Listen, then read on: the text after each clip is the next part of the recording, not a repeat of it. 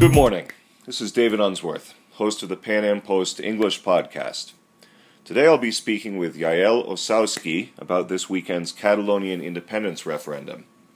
Yael is a senior development officer at Students for Liberty, deputy director at the Consumer Choice Center, and a contributor to the Washington Examiner, where he recently penned an op ed about the independence movement. Yael, thank you so much for being with us today. Thank you very much for having me on, David. A pleasure. Uh, I enjoyed uh, very much reading your, your recent op ed in the Examiner. Um, the first thing that comes to mind, I, I, what, what the entire world is probably thinking here, did Rajoy make a huge mistake here by sending in the uh, Guardia Civil to attempt to shut down this referendum? I think it was definitely a huge uh, show of force. Um, if you've been t- paying attention to this whole kind of a rigmarole between the, the separatists in Catalonia and the central government in Madrid, however, uh, you know that this is kind of the ordinary way of doing things. Uh, Spain is very well known. We have to think that it's only a few decades back that Spain was still mired in dictatorship. Uh, so it does have a history of, of violence, uh, particularly in the political arena. But in terms of the Catalonian and uh, Madrid standoff, you know, it's basically been about two to three years that you've had very forceful interventions from typically these kind of agents in the ordinary kind of Catalonian agencies. Uh, you've had circumstances where police officers have gone into uh, some of the regional governmental offices in Catalonia and beginning to cut telephone lines and cut internet lines. I mean, this kind of stuff has been going on in the background. It's been kind of passive aggressive, but really, this was the largest show of force that we've ever seen, uh, even to where they unloaded an entire cruise ship you know, and had thousands of officers that they just kind of unloaded on the region, which is not good for optics. Uh, so that was definitely a ding on, on Rajoy's part. Um, we often hear about uh, this is something actually we often hear uh, in the United States uh, about um, to what extent is it true that one region pays more to a federal government than they receive back in tax benefits? To what extent is it true that Catalonia pays more to the government in Madrid than it receives back in benefits. If you look at it in absolute terms, uh, you can see that Catalonia does send about 10 billion euros, about 12 billion dollars, uh, to Madrid more than they receive. Uh, in many other regions of Spain, this is uh, the complete opposite, and it's, it's, definitely true that Catalonia is one of the most productive, and, and obviously because of tourism, it is one of the uh, largest economies of Spain. So that is very true. Uh, however, those who are on the kind of uh, no side would also say that you know, that's not actually an actual measurement. You know, there are a lot of other sort of uh, immeasurable benefits that come from being in, in the Spanish state. A lot of things that you really just can't attach a dollar value to. Uh, this argument has been used a lot in various countries. The same happened in the UK uh, during the independence referendum in Quebec and Canada. So, you know, we can look at the GDP and kind of how much is going in taxes and how much is going back. It's never going to be uber accurate, but at least gives us a kind of indication that one region is very powerful and they do have the kind of economic means to kind of compete on their own. But I think that's still very much up for contention and, and likely will continue to be. To what extent do you see this secessionist movement as uh, related to economic issues, and to what extent is about political and cultural identity. As you as you mentioned in your your op-ed, uh, Franco uh, in his thirty odd year dictatorship uh, did a lot to try to stamp out uh, the Catalonian identity and, and language, of course. Yeah, I think in, in Catalonia it's, it's very interesting. They they speak uh, Catalan. Uh, obviously, young people are able to speak both, and most people are able to speak both. And for a long time, the language was repressed and it was something that people were not taught in schools. Uh, they would actually be punished for speaking it in public. Again, this is something that was very similar in sort of colonial uh, French Canada. Much the same happened there. But in, in, Catalonia, they have this this identity. They do have this kind of uh, particular language and culture that they have been able to develop and build. You know, whether or not that is the case for independence is really up to them.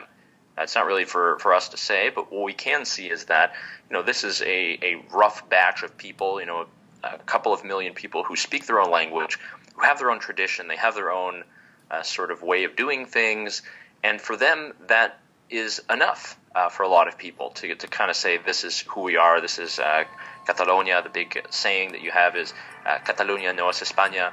So for a lot of people in Catalonia, it is a very distinct identity. Now, for the people who are voting, this will typically be the most important thing. For the people who are articulating this in terms of political office, uh, such as the kind of president or anyone else, you need to make the more economic argument as well.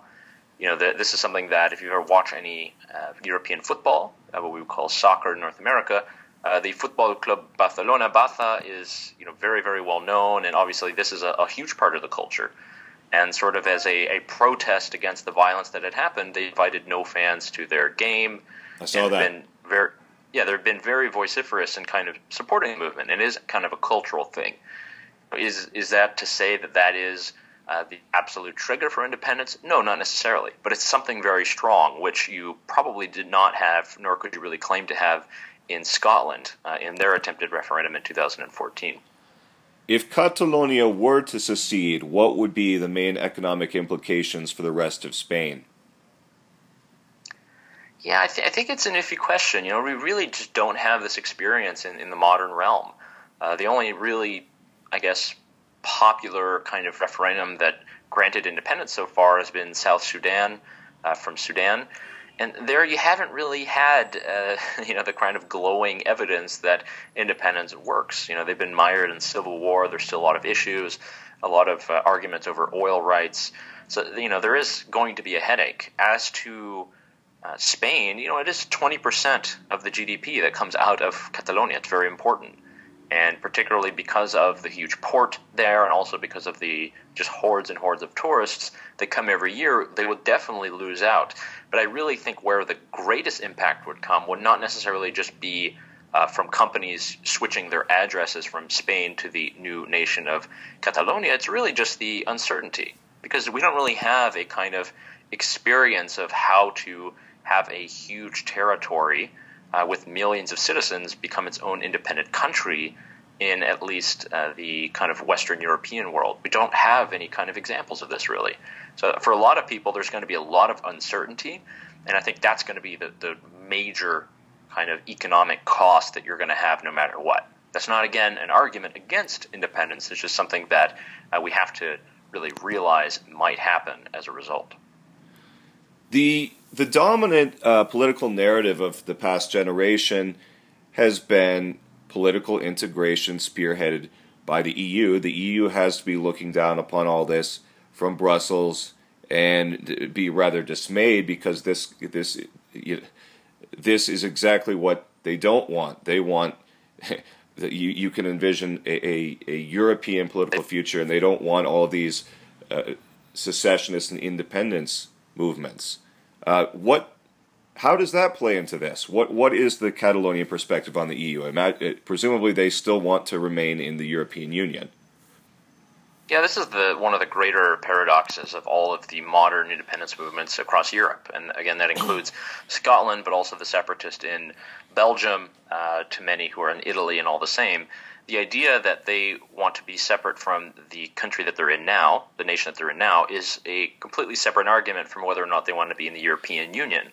Most of these countries and citizens of these countries and states understand the benefit that comes with being in a union like the EU. You know, they're able to have access to the huge market. People are able to move between countries. You're able to sell products uh, with no tariffs across the entire landscape of the European continent. So there's really a lot of benefit there. So it is always very strange when you have these independence movements that are kind of calling it up. But I think it'd be kind of a mistake to say what is the point in independence if you still have this kind of European structure.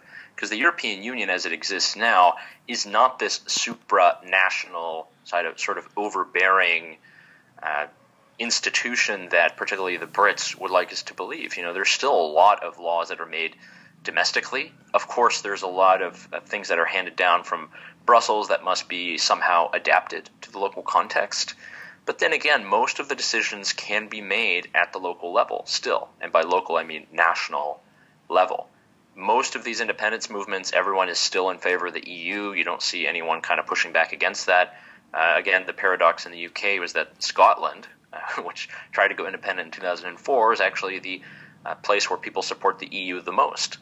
So this is it's definitely something that is is hard to kind of understand if you're not living in that context. But for most people in Spain, and particularly in Catalonia, they know that there's more benefit to being in the European Union than being without. You know, you'd be outside of the club. Uh, if there were changes that would happen, and th- if there was independence declared, how the European Union would react, that's there's still a huge question mark there. There's been a lot of uh, statements from Jean-Claude Juncker, who's the president of the European Commission, saying, "Oh yes, we would accept them no matter what," uh, while others saying, "Oh no, it'll take three years and a huge application process." So really, what's happening here is that no one really knows what to do. So everyone is just very confused, and I think much like in Brexit, we're just going to get a lot of mistruths and a lot of things thrown around that uh, likely will not benefit the average citizen because you know they're not having to spend all their time researching this. Uh, they're just going to read from the news, and if Brexit is any indication, most people are not going to be getting much good quality news. So I'm very happy that uh, Pan Am Post is covering this a little bit more and at least trying to analyze it from a good perspective. We try. The uh, and and for a, what would be a small, very small country like Catalonia, it would obviously be disastrous from a uh, freedom of movement standpoint. Um, you mentioned in your op-ed uh, George Orwell's homage to Catalonia, which he uh, wrote in the, I believe, what was that, 38, 39, something like that. Uh, you know, in the in the Spanish Civil War, in the last stages of it, you had a situation where it was kind of Catalonia and, and northeastern Spain pitted against the rest of the country, and Catalonia, even though it's very economically powerful, has long kind of been a bastion of, of left leaning political thought, say socialism.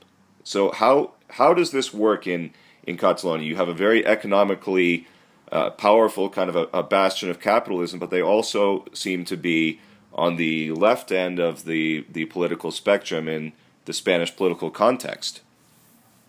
Yeah, I think it's it's the same ailment uh, that exists in most Western European countries that have long since been rich. And uh, if we follow the mantra of uh, the Austrian economist Joseph Schumpeter, the idea is that they've gotten so rich and so wealthy that they've kind of forgotten the essentials of what makes an economy powerful. You know, what makes free and private enterprise powerful, and how can we use that to our benefit? I think most people, instead of focusing on the actual work and the free exchange that's happening to create wealth, uh, they actually focus more on capturing that and figuring out what's the best social program that we can come together with. So, in terms of what Orwell would think today, you know, it's, it's a very different situation, and I think at that point in time, it was very uncertain what we were dealing with. You know, there was uh, a very, very kind of uh, you can say left wing socialistic paramilitary forces. You had a kind of more fascistic regime. You know, you had this this kind of huge battle that was very ideological, and in many ways, it's, it's kind of scary to think about because uh, this is something that happened and very much preceded the Second World War, which is uh, you know the, the greatest humanitarian disaster that we've ever had. So as to what he'd say today, you know, I'm not sure. I think uh, Orwell's mantra is you should always uh, try to support at least the little guy or, or, the one that's going against the the system or the grain the most. Um, he likely would be standing with Catalon- Catalonia today, but it's very uncertain. You know, he didn't really mention too much about the Catalan identity and language uh, in the book because it just was not as powerful of a force nor as potent of a force back then.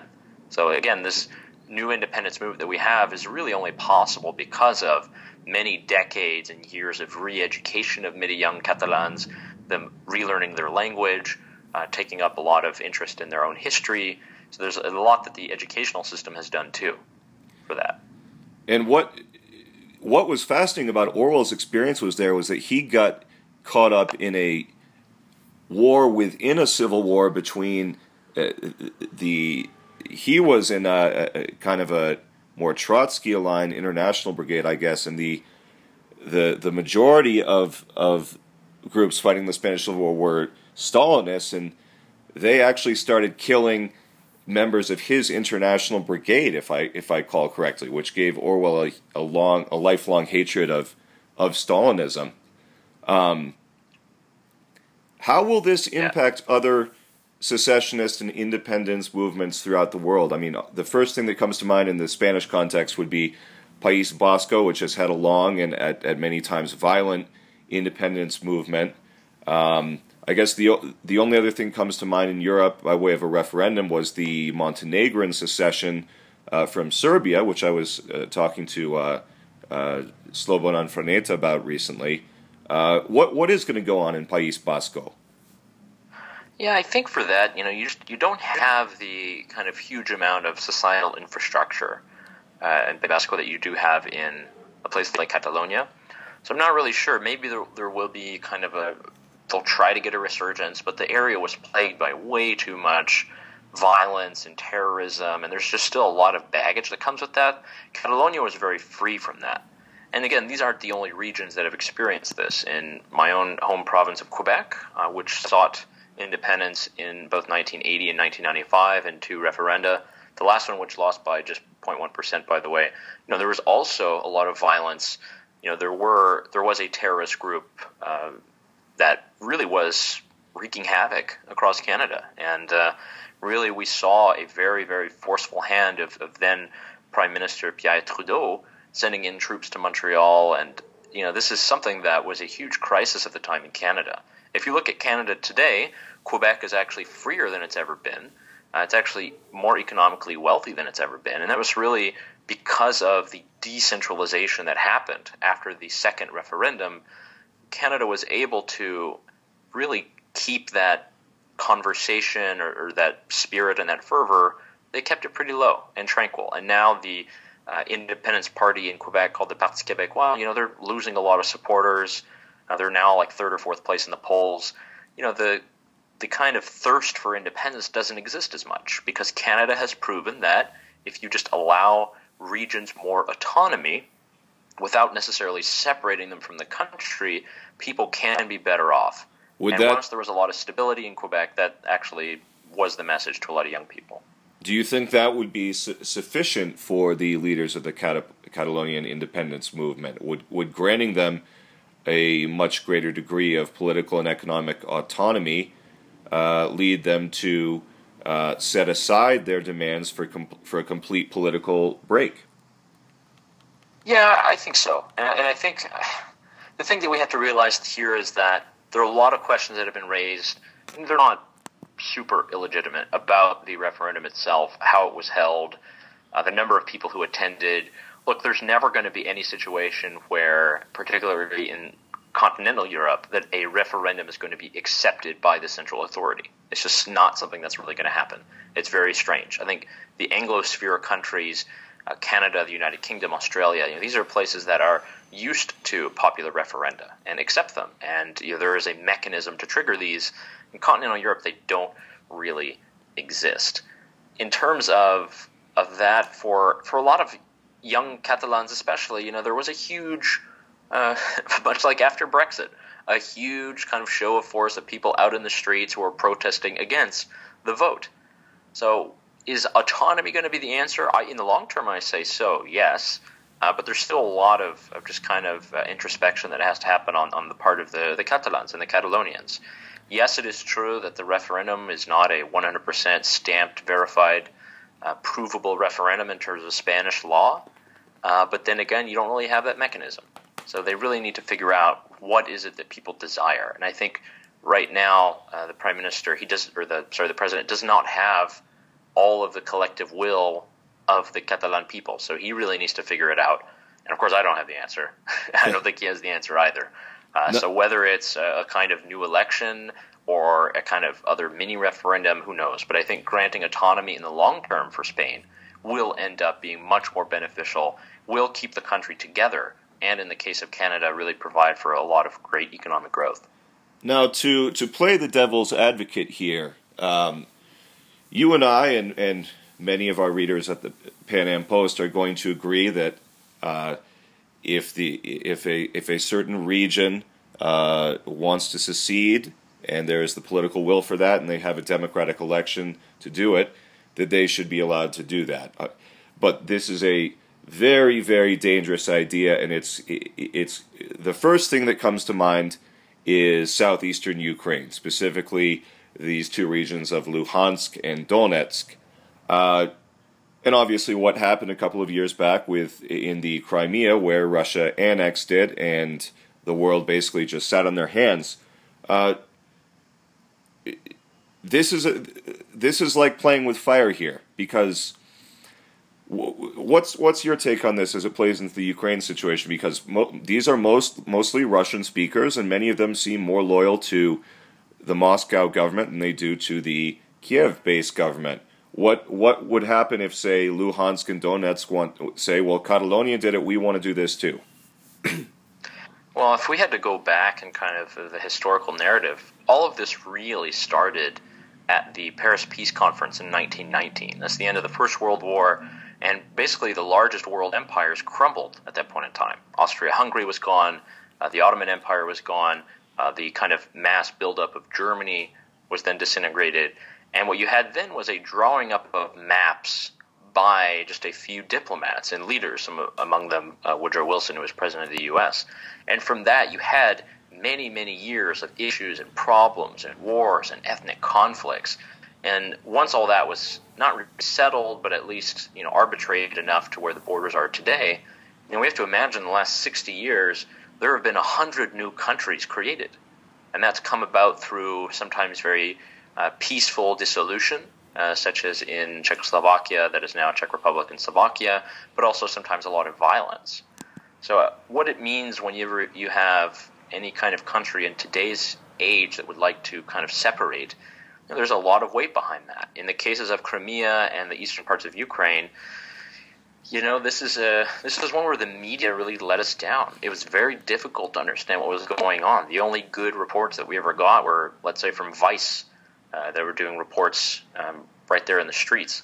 You know, when it, when you have a kind of individual power that's waiting at the border with a you know a military and guns, it's very different. It's much like in the Mexican American War, where U.S. troops are kind of sitting there at the border, fomenting uh, internal division within Mexico, and then you have the invasion in 1846. This it's always going to be very different when you have a foreign military or foreign army waiting at your borders or you know waiting to just pounce on the opportunity. So I think it's something that we have to be aware of. Uh, you do have the right as a country to exist according to all the UN documents and charters that uh, whatever it is 192 countries have agreed to. So that's uh, just something that we're going to have to try to arbitrate, whether it be through popular referenda, uh, whether it be through some kind of constitutional governmental change.